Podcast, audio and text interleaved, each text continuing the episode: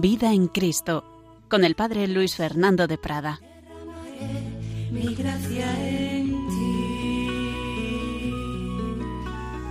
Con misericordia. Vida en Cristo, para vivir en Cristo, tenemos que encontrarnos con Cristo, ¿verdad? Pues seguimos con esta serie de programas sobre lo más importante de nuestra vida, encontrarnos con el Hijo de Dios hecho hombre, con el Salvador, y vivir como Él, camino, verdad y vida, conocer, amar, seguir e imitar a Jesucristo.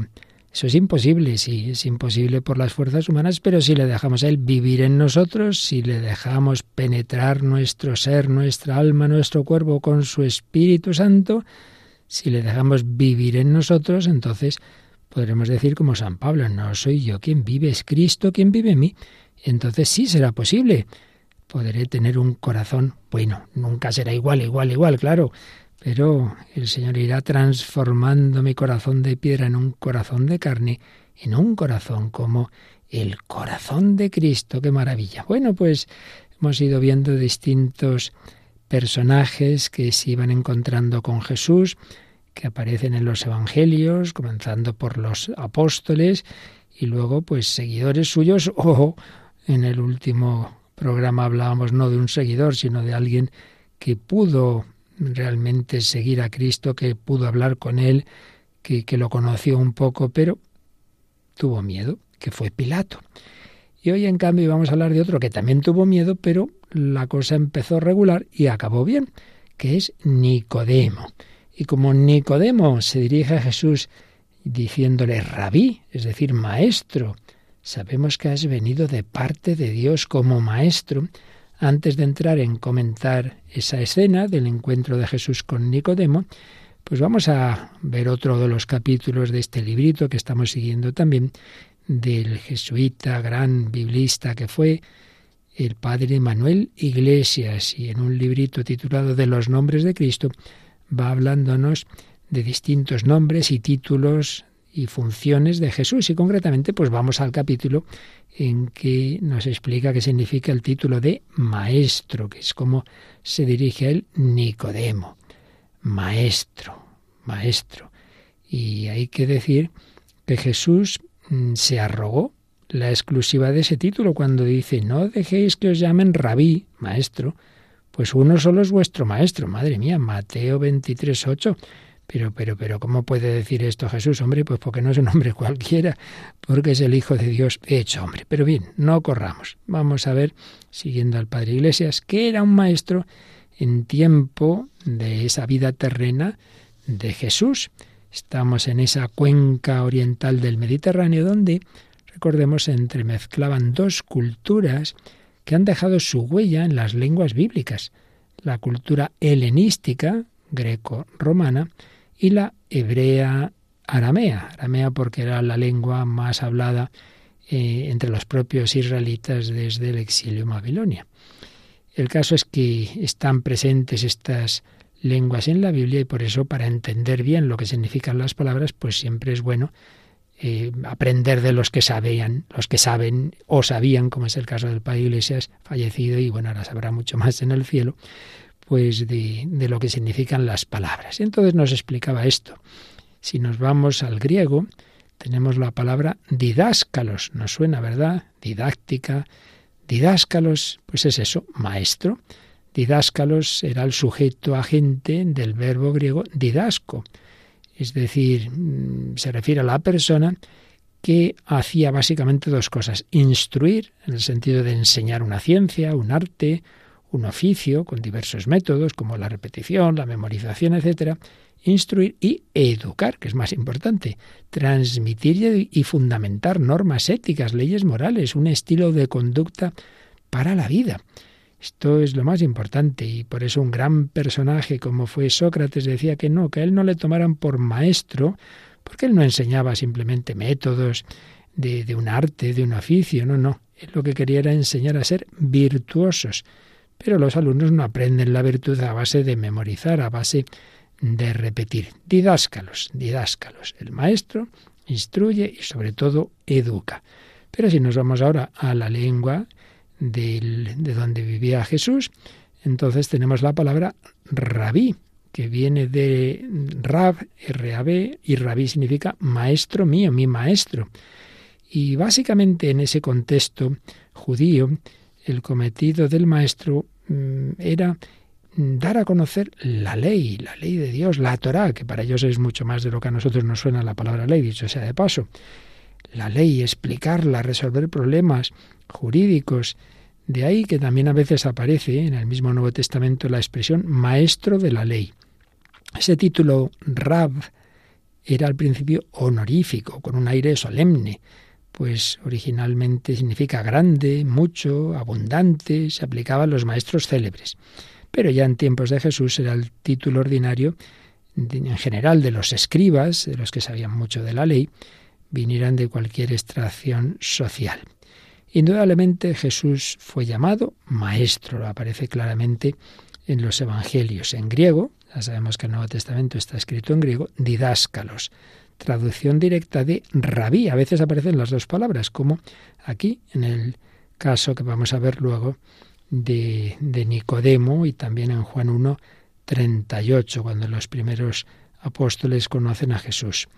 En el texto evangélico, 29 veces habla la gente a Jesús con ese nombre. Lo llaman así. Y con el título de rabí se dirigió a él en dos ocasiones, ¿sabéis quién? Judas Iscariote, madre mía. Bueno, Jesús, maestro, rabí, podemos decir que era su profesión.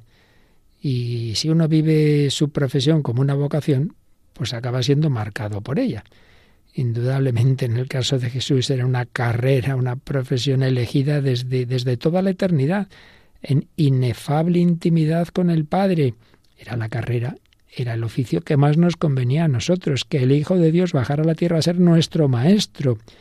Y así Jesús iba enseñando, en cierto modo, como hacían los rabinos, rabinos, rabinos, ¿veis? Viene también de rabir, esos maestros.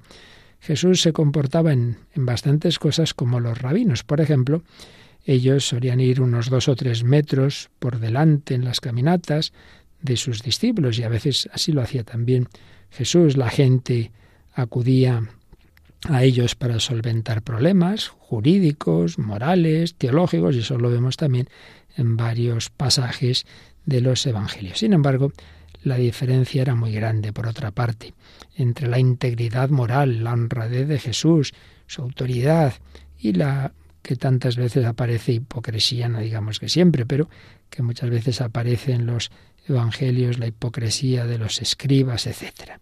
Otra cuestión. ¿Jesús a sí mismo se llamó maestro? ¿Se definió a sí mismo con ese título?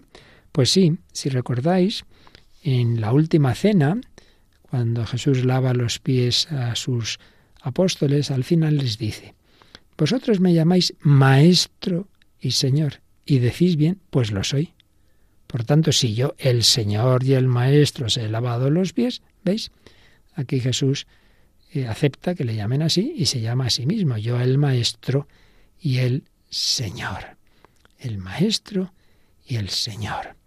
Y hay bastantes pasajes que podemos recordar en que le llaman Maestro. Por ejemplo, San Pedro a Jesús cuando la barca está a punto de hundirse, en Marcos 4:38 cuando le pedían milagros en Lucas 9:38, cuando los aviondos intentan meterlo en aprietos, Mateo 22:16, etcétera, etcétera. Hay que decir que para Jesús, desde luego, maestro no es un título añadido. Todo Jesús es maestro, porque recordemos, aprended de mí. Incluso podríamos traducir, aprendedme a mí. No solo enseña cosas, sino toda su persona, toda su vida. Él es el maestro. Tiene un corazón manso y humilde que determina el contenido y la calidad de su enseñanza mediante palabras, gestos, silencios, evasivas. Hay que decir esto no era extraño. ¿eh? Los que se iban buscando un rabino, buscaban un buen rabino, no solamente querían aprender cosas, sino que pensaban que ese rabino era un hombre muy bueno y entonces se fijaban en cómo vivía. Bueno, pues muchísimo más en el caso del Hijo de Dios hecho hombre todo en Él, todo en Él, sin ningún defecto, sin ningún pecado, era y es para que lo aprendieran y lo aprendamos también nosotros. ¿Qué clase de maestro era Jesús? se preguntaba el padre Manuel Iglesias, pero si no había estudiado, no se había graduado académicamente. Lo sabían los jefes religiosos, dice en Juan 7:15, ¿cómo este tiene cultura si no ha hecho estudios? Y sin embargo, sabemos que desde la infancia creció en sabiduría. Sabiduría no es erudición, no son citas por aquí y por allá, como hoy día tantas veces, ¿no? Un montón de páginas de bibliografía, no sé qué importantes conferencias públicas, no, no va por ahí. Jesús nos hizo propaganda, no dijo, venid, venid a mi academia, que yo estudié con una persona muy importante, tengo muchos premios, venid a mí. No, no, no, no. Jesús no quería que lo confundieran con, con los demás rabinos, él era otra cosa. Oía la gente sus palabras y quedaban pasmados ante la profunda riqueza interior de su personalidad, porque, dice Mateo 7:29, no enseñaba como los rabinos que ellos tenían.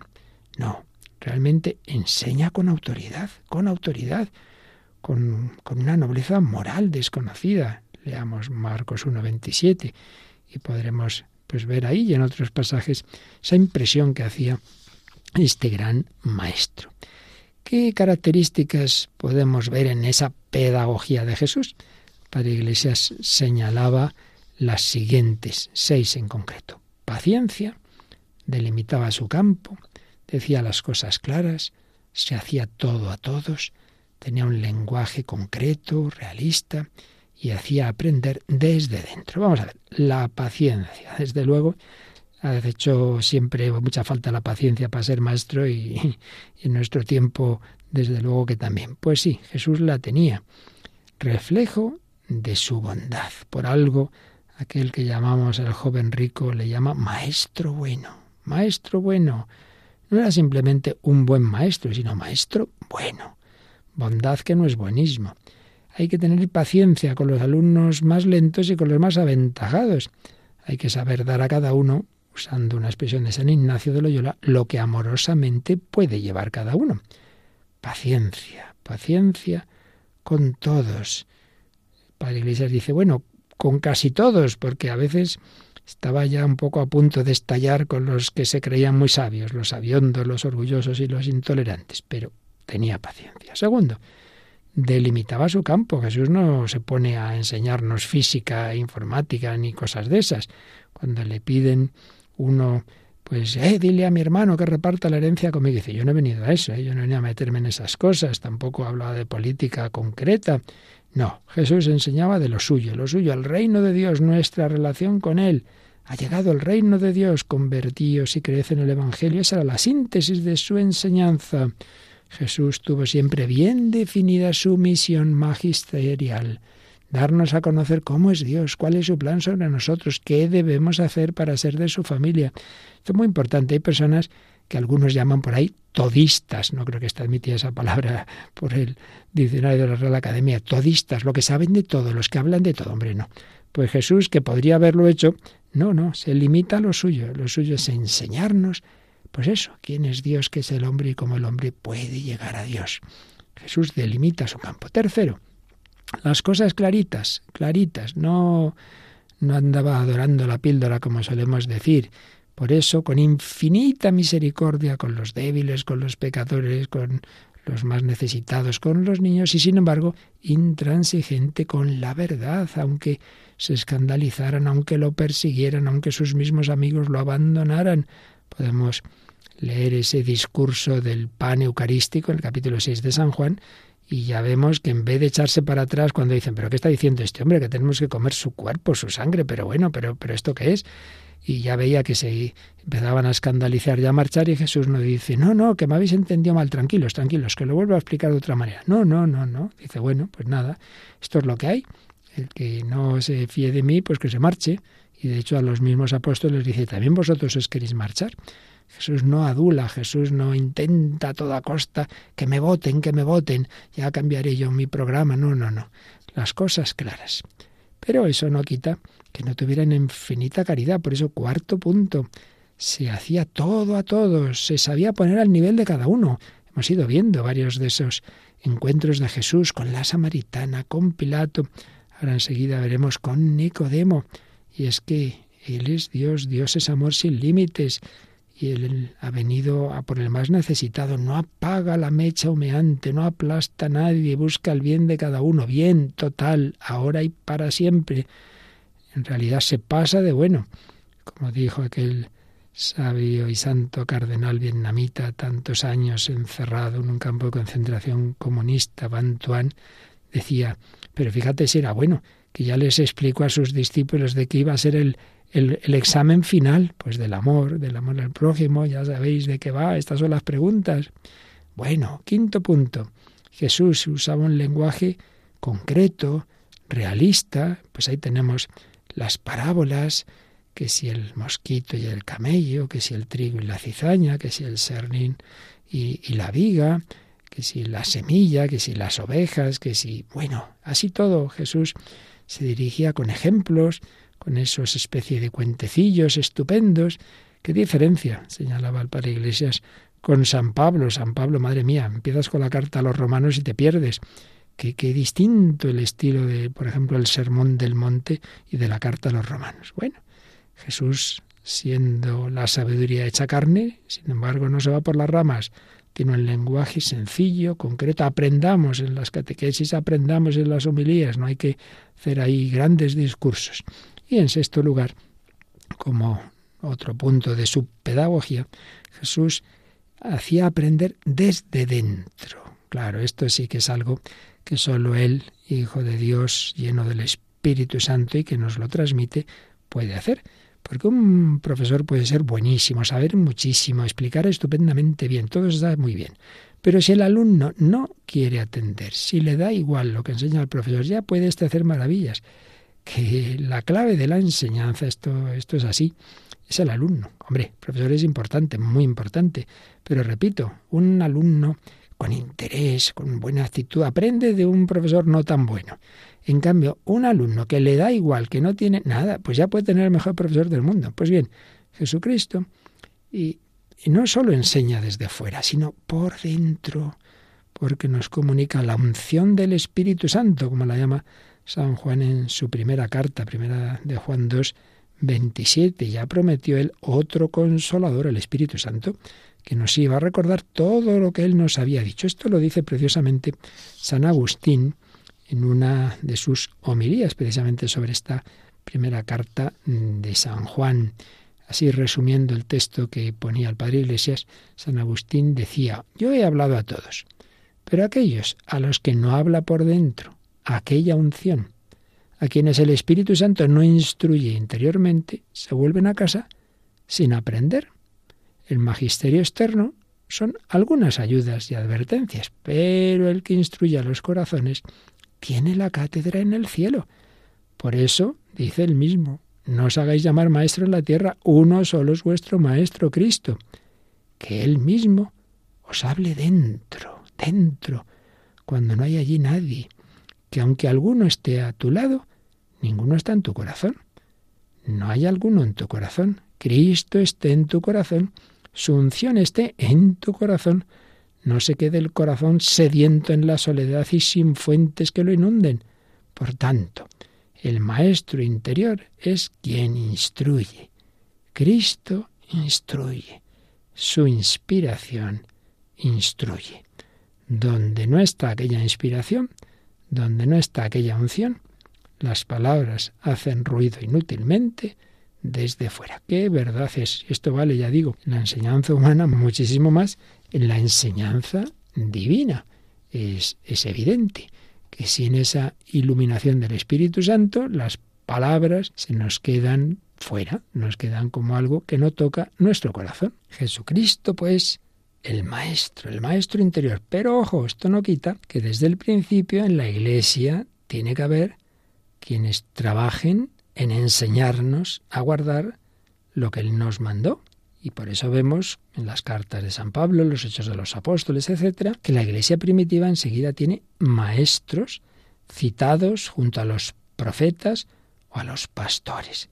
Pues lo que tenemos que hacer es pedir para los maestros que estén iluminados por el Espíritu Santo, que nos hablen desde dentro, que recuerden que no es el discípulo más que su maestro, Mateo 10, 24, y que no les dé empacho leer esos datos que vienen, por ejemplo, en la carta de Santiago para discernir la sabiduría que procede de arriba y la sabiduría terrena.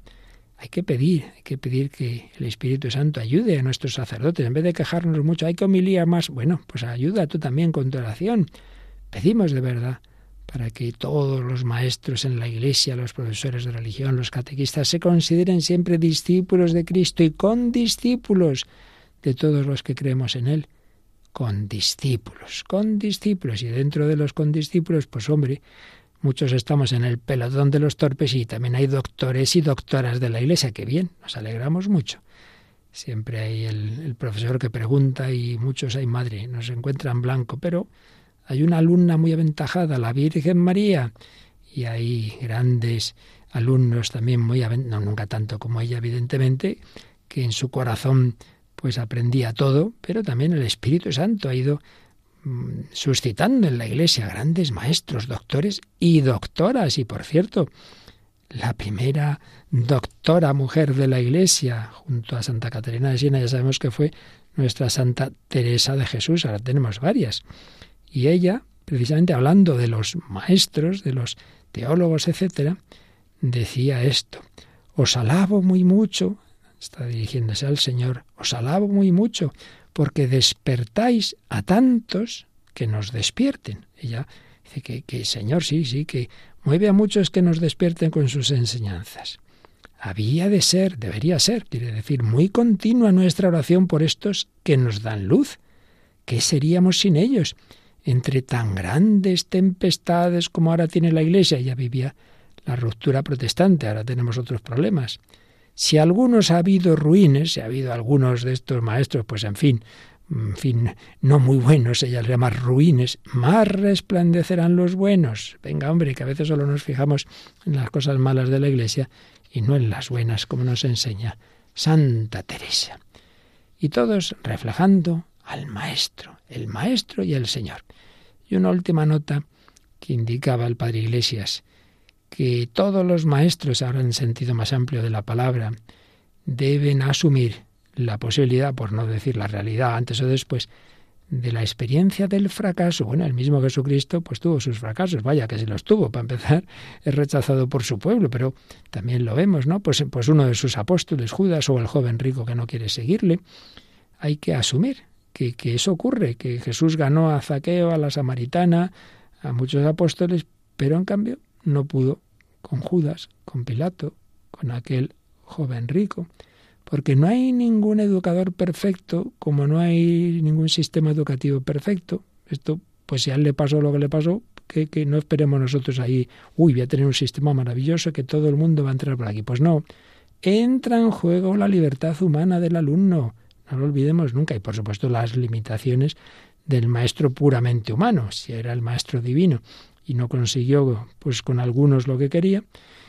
Y, por otro lado, nunca sabremos si, si lo que hemos enseñado es eficaz hasta dónde y por cuánto tiempo. Porque también hay que decir, y esto da esperanza, y es la experiencia de muchos sacerdotes, catequistas, profesores, que a veces uno dice nada, es que no he conseguido nada, dos, tres años de catequesis, el niño no sabe nada, parece que todo lo que ha enseñado, le, nada, no se le ha quedado, profesores que se han matado y no, no han conseguido tampoco nada. Bueno, bueno, bueno.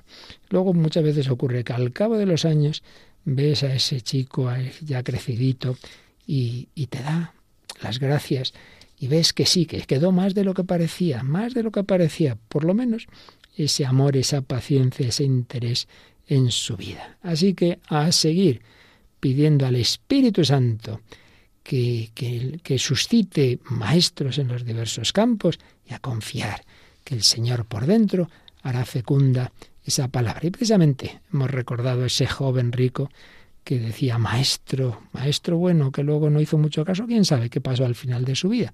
Pues vamos a invocar a nuestro maestro y ojalá en nuestro caso sí que le hagamos, le hagamos todo caso al maestro, que no le tengamos miedo como le pasó a ese que llamamos el joven rico, maestro bueno. ¿Qué tenemos que hacer para alcanzar la vida eterna?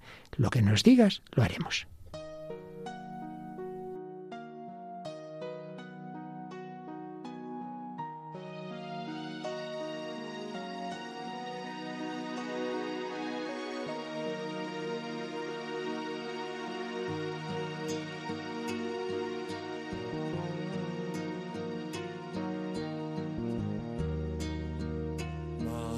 Maestro bueno,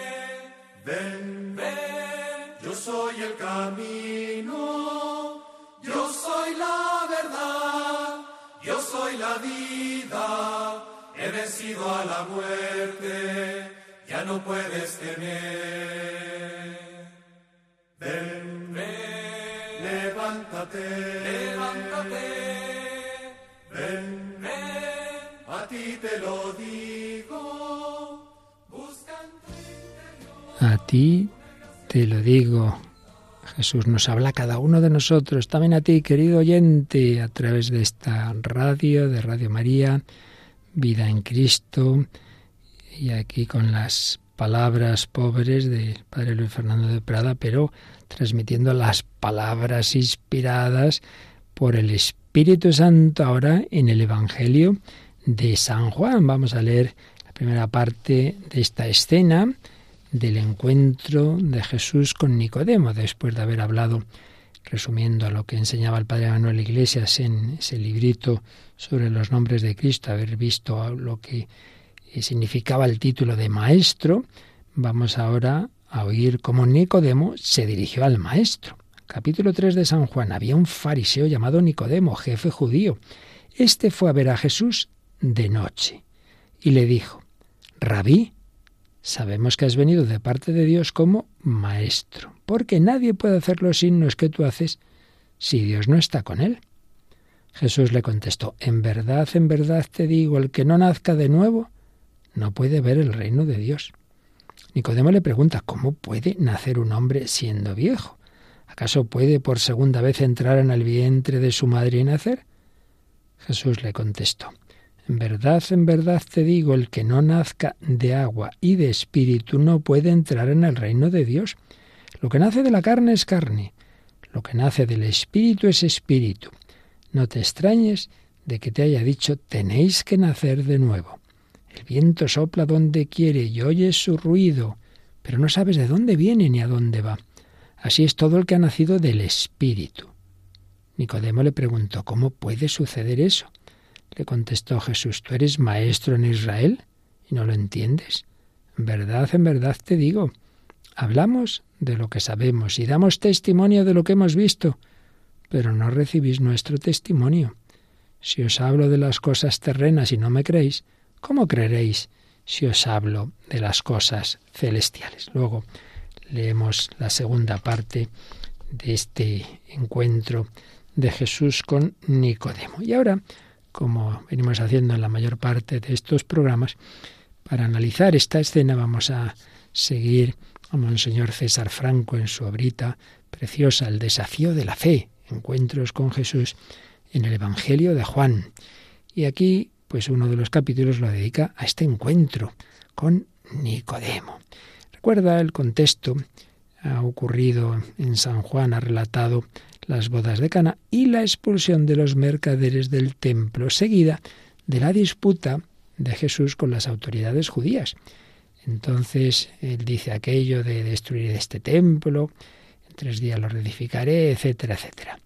Y entonces el evangelista dice en Juan 2, 22 y siguientes, cuando Jesús resucitó de entre los muertos, los discípulos se acordaron de lo que había dicho, eso de en tres días lo reedificaré, y creyeron a la escritura y a la palabra que había dicho Jesús. Mientras estaba en Jerusalén por las fiestas de Pascua, muchos creyeron en su nombre viendo los signos que hacía.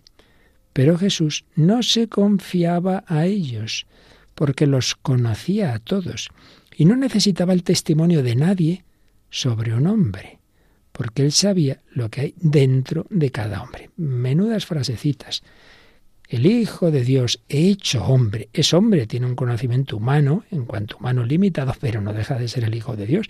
También tenía un conocimiento que bueno, esto lo explicábamos en otro sitio, en el catecismo, ¿no? Pues cómo hay un tipo de conocimiento superior también en Jesús, más allá del puramente experimental. Y con ese conocimiento Jesús, dice San Juan, conocía a cada hombre por dentro. No necesitaba el testimonio de nadie sobre un hombre. Él sabía lo que hay dentro de cada hombre.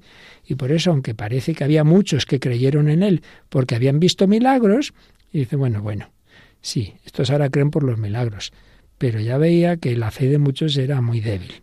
Bien, ese es el contexto. En este contexto va a aparecer esta escena de, de, Nicodemo. El contexto inmediato, pues, es la fe en Jesús, el gran tema de San Juan, ¿no?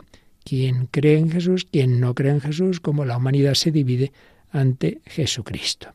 Y la fe de quienes creen en Él por los signos, es la palabra que usa San Juan, lo que nosotros decimos los milagros, los llama signos, y la gran cuestión es esta, acoger o no a Cristo. Y no olvidemos que esto ya está en el prólogo del Evangelio de San Juan, en esa frase tremenda, cuando Jesús dice que el verbo, el logos, vino a su casa y los suyos no lo recibieron. Pero a cuantos lo recibieron, les dio poder de ser hijos de Dios, a los que creen en su nombre, estos no han nacido de sangre, ni de deseo de carne, ni de deseo de varón, sino que han nacido de Dios. Bueno, pues esto que San Juan dice en el prólogo, en el fondo es lo que le va a decir Jesús a Nicodemo. Hay que nacer de nuevo. Y eso significa que hay que nacer de lo alto. ¿Y qué significa eso? Que hay que nacer de Dios, que hay que nacer del Espíritu Santo, del agua y del Espíritu. El agua, a través del bautismo, es el Espíritu Santo el que nos va a hacer hijos de Dios. Este es el tema que Jesús le enseña a Nicodemo un misterioso nacer. que, en el que vemos también la contraposición entre la luz y las tinieblas, la frontera entre los que creen en Jesús o lo rechazan.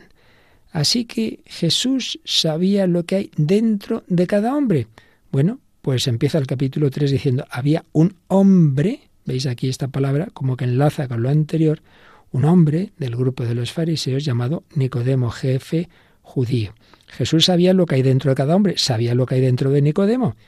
Y Nicodemo va a ver a Jesús cuando de noche, de noche. Uy, esto en San Juan tiene misterio. En San Juan casi todo lo que él cuenta que es histórico, pero a la vez que histórico tiene un profundo simbolismo. Se va a Jesús, se dirige a Jesús. Entonces, en ese dirigirse a Jesús, bueno, hay algo bueno, hay un, un camino, hay un acercarse, hay una búsqueda, hay un itinerario de fe. Sí, Nicodemo, vaya, está bien, busca a Jesús, pero yendo a Jesús, que es una expresión metafórica de la fe, pues así como luego seguir a Jesús es hacerse discípulo suyo. Recordemos en Juan 6:35 Jesús dice, quien viene a mí, viene a mí, no tendrá hambre, el que cree en mí no tendrá sed. Nicodemo va a Jesús, pero va a Jesús de noche. Y esto de noche, recordemos que cuando Jesús está en la última cena y habla de, que hay traición, entonces San Juan cuenta que Judas salió después de tomar el pan que Jesús le dio, salió fuera y dice, era de noche, era de noche. Y antes se había dicho que detrás del pan entró en él, en Judas, Satanás. Bueno, pues Nicodemo va a Jesús, bien, pero es de noche. Aquí normalmente se ha dicho, bueno, es que va de noche porque tiene miedo a los judíos, entonces no quiere que nadie se entere. Puede ser, puede ser. Pero señala don César Franco que, hombre, eso al principio del Evangelio, cuando todavía no había grandes tensiones entre Jesús, los responsables del judaísmo, mm, quizá no sea la explicación más adecuada, sino más bien que Nicodemo está todavía entre la noche y el día, entre la fe y la no fe, hombre que busca, pero no, no, no, no del, en fin, del todo. Está ahí entre, entre ese deseo de creer en Jesús y estar cerca de la noche. Por eso San Agustín dirá, aunque vino a Jesús, vino de noche. Todavía habla a partir de las tinieblas de la carne. Y un autor moderno escribe, en la sombra de la noche se esconde la inadecuación de la fe. Nicodemo pertenece realmente a esta categoría de creyentes de la que Jesús desconfía. Recordemos que había dicho antes el evangelista que no se fiaba de aquellos que creían en él por los signos. Rabí, rabí, le dice Nicodemo, sabemos que has venido de parte de Dios como maestro porque nadie puede hacer los signos que tú haces si Dios no está con él. ¿Veis? Otra vez una fe, pero basada simplemente en que se han visto milagros. Bueno, también aquellos que vieron la multiplicación de los panes estaban tan contentos y, sin embargo, cuando ya lo oyen a Jesús hablar de que lo importante es recibir el pan verdadero, que va a ser la Eucaristía, entonces ya dejaron de seguirle. Una fe muy débil. Si las cosas me van bien, si Dios me hace milagros, si Dios me cura, si esto lo apruebo, si no sé qué hay, entonces creo mucho. Y si no, no, hombre, pues vaya fe es esa. Esto ya lo digo yo. Pero en fin, creo que me entendéis muy bien. Sí, Nicodemo tiene cierta fe reconoce que tiene que venir de parte de Dios por esos signos, por esos milagros que serían imposibles si Dios no estuviera con él, pero no es toda la fe que debería ser. Rabí, sabemos que eres maestro, rabí. Pues recordemos también, así lo señala César Franco, que a lo largo del Evangelio hay veces en que se llama a Jesús rabí y sin embargo los que lo han hecho pues no son precisamente que con, ese, con esa expresión crean mucho en Jesús. Por ejemplo, precisamente cuando empieza esa escena del capítulo 6 de San Juan, después de la multiplicación de los panes y tal, le dicen, Rabí, ¿cuándo has venido aquí? Y es cuando Jesús responde, vosotros me buscáis no por haber visto los signos, sino porque habéis comido los panes y os habéis saciado. Le han llamado rabí, pero, pero era un maestro el que buscaban para que les diera pan. Maestro, eres maestro, didáscalos. Bueno, un título estupendo, muy bonito, pero fijémonos en esto. Dice Nicodemo, sabemos que has venido de parte de Dios como maestro, pero no dice como el maestro, sino más bien parece que es un maestro entre todos, entre otros. Jesús, por el contrario, le dirá a Nicodemo, no sin ironía, tú que eres el maestro de Israel. En fin, que Nicodemo está ahí el hombre entre, entre una cosa y otra y a medias, ¿verdad? Está a medias. Se dirige a Jesús y bueno, Jesús el caso es que aprovecha esto para explicarle a él y a nosotros que lo importante es nacer de lo alto, nacer de lo alto, es decir, de Dios, nacer de Dios, que lo importante es ser hijo de Dios, lo importante es recibir el Espíritu de Dios, el Espíritu Santo, nacer del agua y del Espíritu, agua y Espíritu, el bautismo. Y no quedarnos en lo meramente humano, la carne, que no es en el sentido del cuerpo, como si el cuerpo fuera algo malo, sino que normalmente la carne en un sentido negativo, en la escritura se refiere a lo perecedero, débil y terreno de la condición humana no redimida. El hombre que se deja llevar sin más de sus deseos, de su concupiscencia, de su egoísmo, de su soberbia, no necesariamente, repito, de algo material, que puede ser la soberbia puramente espiritual. El demonio no tiene pecados de carne y sin embargo tiene el pecado peor, ¿no? La soberbia, etcétera. El Señor quiere movernos con su Espíritu Santo y el Espíritu Santo tiene un comportamiento que no es fácil de, de, de controlar. Bueno, es imposible de controlar. Por eso Jesús le pone a Nicodemo el ejemplo del viento. No sabes, cuando sopla el viento, no sabes de dónde viene, a dónde va. Entonces tenemos que fiarnos de Dios. Sí, el hombre que pertenece al Espíritu Santo oye su voz, sabe que existe, se deja conducir, pero con confianza, ¿no? No pretende ser él la medida de las cosas. Jesús invita a Nicodemo a la confianza en él, en quien tiene delante, cuyo origen y destino es un misterio. ¿De dónde viene Jesús? No lo sabían aún. Fíate de mí, fíate de mí. Esa es la fe. Pero Nicodemo pues está ahí en esa en esas dudas, ¿no?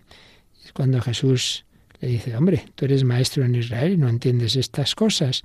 Y ahí es cuando empieza Jesús a hablar en plural. En verdad, en verdad, te digo, hablamos de lo que sabemos. Ahí podemos ver que al escribir el Evangelio, San Juan está pues diciendo, bueno, aquí estamos los seguidores de Jesús, los que creemos en Jesús. Entonces ese plural engloba a Jesús ahí ya a sus seguidores, a sus eh, cristianos que va a ver, a sus creyentes. Jesús habla en ese plural y habla de una oposición entre las cosas terrestres y celestes. Jesús puede referirse a su magisterio, realizado en parábolas que construía con imágenes de naturaleza, de la vida ordinaria. Dice, hombre, si no me entendéis cuando explico las cosas así, mm, con ejemplos terrenos, ¿qué va a pasar cuando, cuando hable de cosas más, más celestes? Bueno, el caso es que ahí está Nicodemo en ese diálogo con Jesús que quiere elevar, quiere decir, venga, mira más para arriba, no entiendas las cosas de modo puramente material. Bueno, vamos a quedarnos otro momentito pidiéndole al Señor, pidiéndole al Señor, Señor, si es que somos muy pobres, te necesitamos, necesitamos que tú nos ilumines, que tú nos ayudes, como fuiste ayudando en ese diálogo a Nicodemo. Venga, se lo pedimos, te necesitamos, Jesús, te necesito de todo corazón.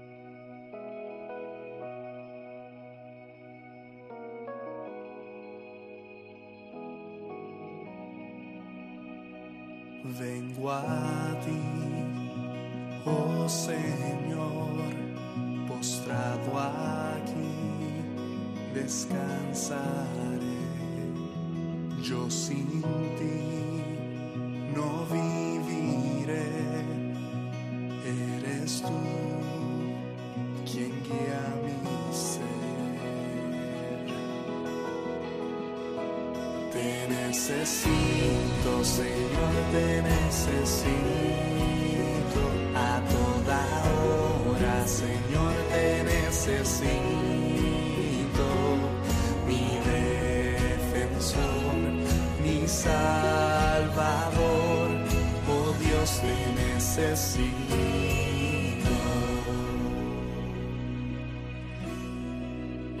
Si he me sostendrás bajo tus alas, me.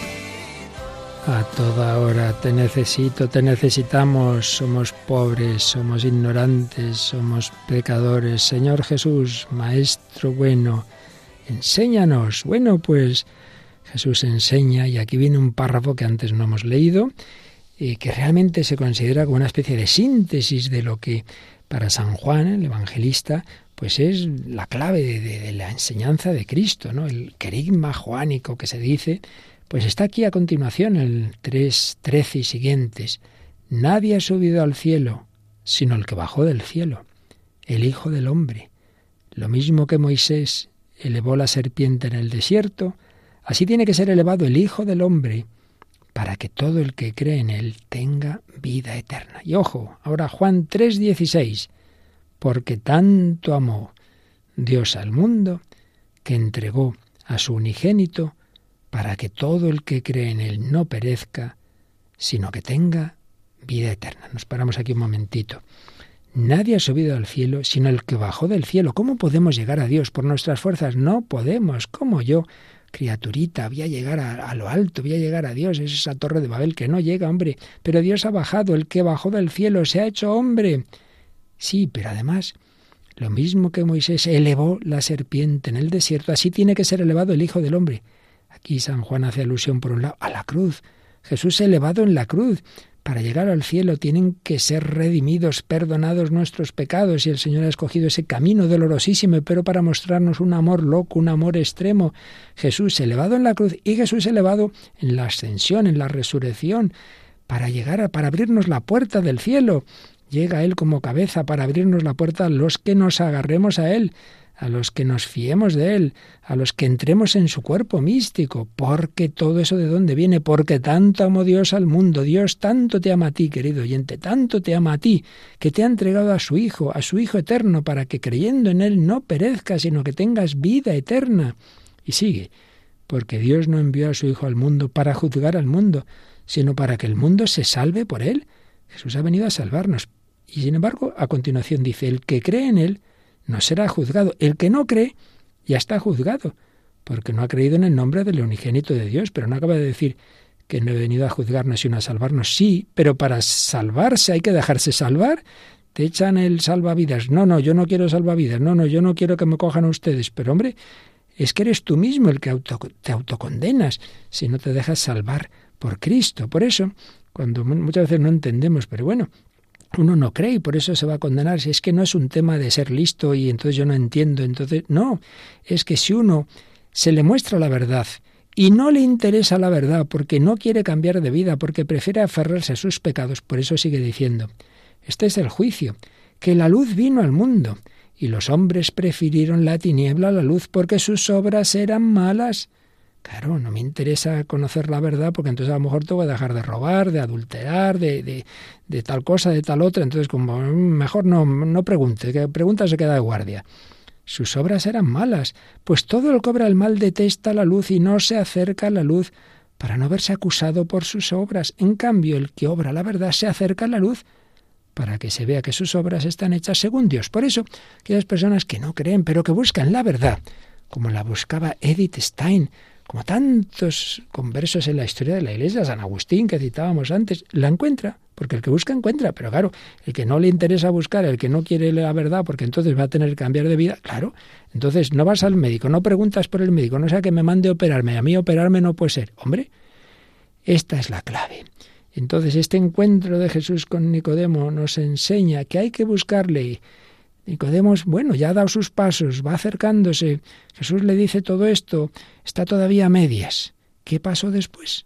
Bueno, pues si luego volvemos a mirar dónde aparece Nicodemo en el Evangelio, podemos quedarnos contentos, porque va a aparecer en dos ocasiones positivamente. Se ve que su camino fue adelante, que este encuentro en que todavía estaba a medio camino le, le vino bien, fue conociendo más a Jesús y entonces se nos cuenta en el capítulo séptimo de San Juan, cuando hay una polémica, otra polémica de, las autoridades judías contra Jesús durante la fiesta de las tiendas y ya le quieren condenar, entonces Nicodemo dice, ¿acaso nuestra ley permite juzgar a nadie sin escucharlo primero y averiguar qué ha hecho? Juan 7:51.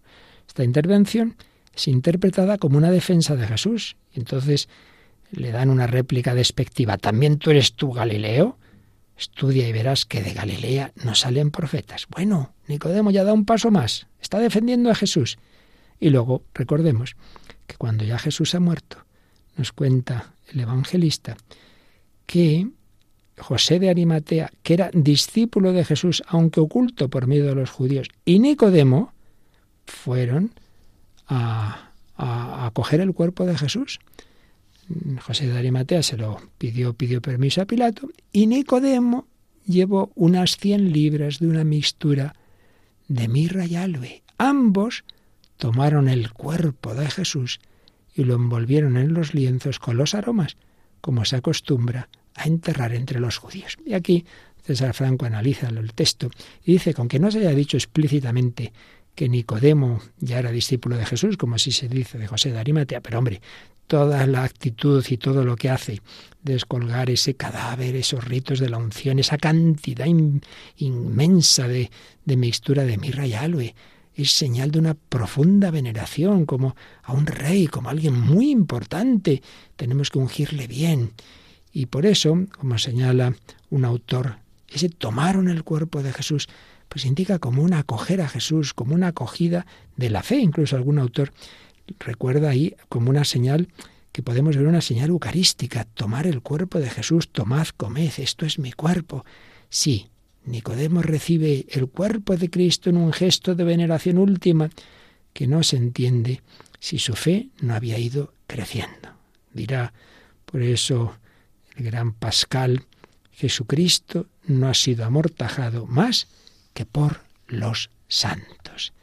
Nicodemo y José de Arimatea, dice un autor, son los dos primeros judíos en quienes se verifican esas palabras de Jesús que antes recordábamos de que al ser elevado sobre la tierra, atraería a todos los hombres hacia él. Sus dudas, su pusilanimidad de otro tiempo, son evocadas aquí para recordar que si la fe es una gracia, es también un camino. Camino de fe de Nicodemo hacia el Maestro. Pues que también nosotros busquemos a Cristo, aunque no entendamos cosas, preguntemos, acudamos a la Iglesia, pidamos luz al Espíritu Santo, el que busca encuentra, el que busca la verdad la encuentra. Estate dispuesto a cambiar lo que haya que cambiar en tu vida. Vale la pena, vale la pena. Sí, Jesús, quiero seguirte, eterno Señor. Te quiero entregar mi vida.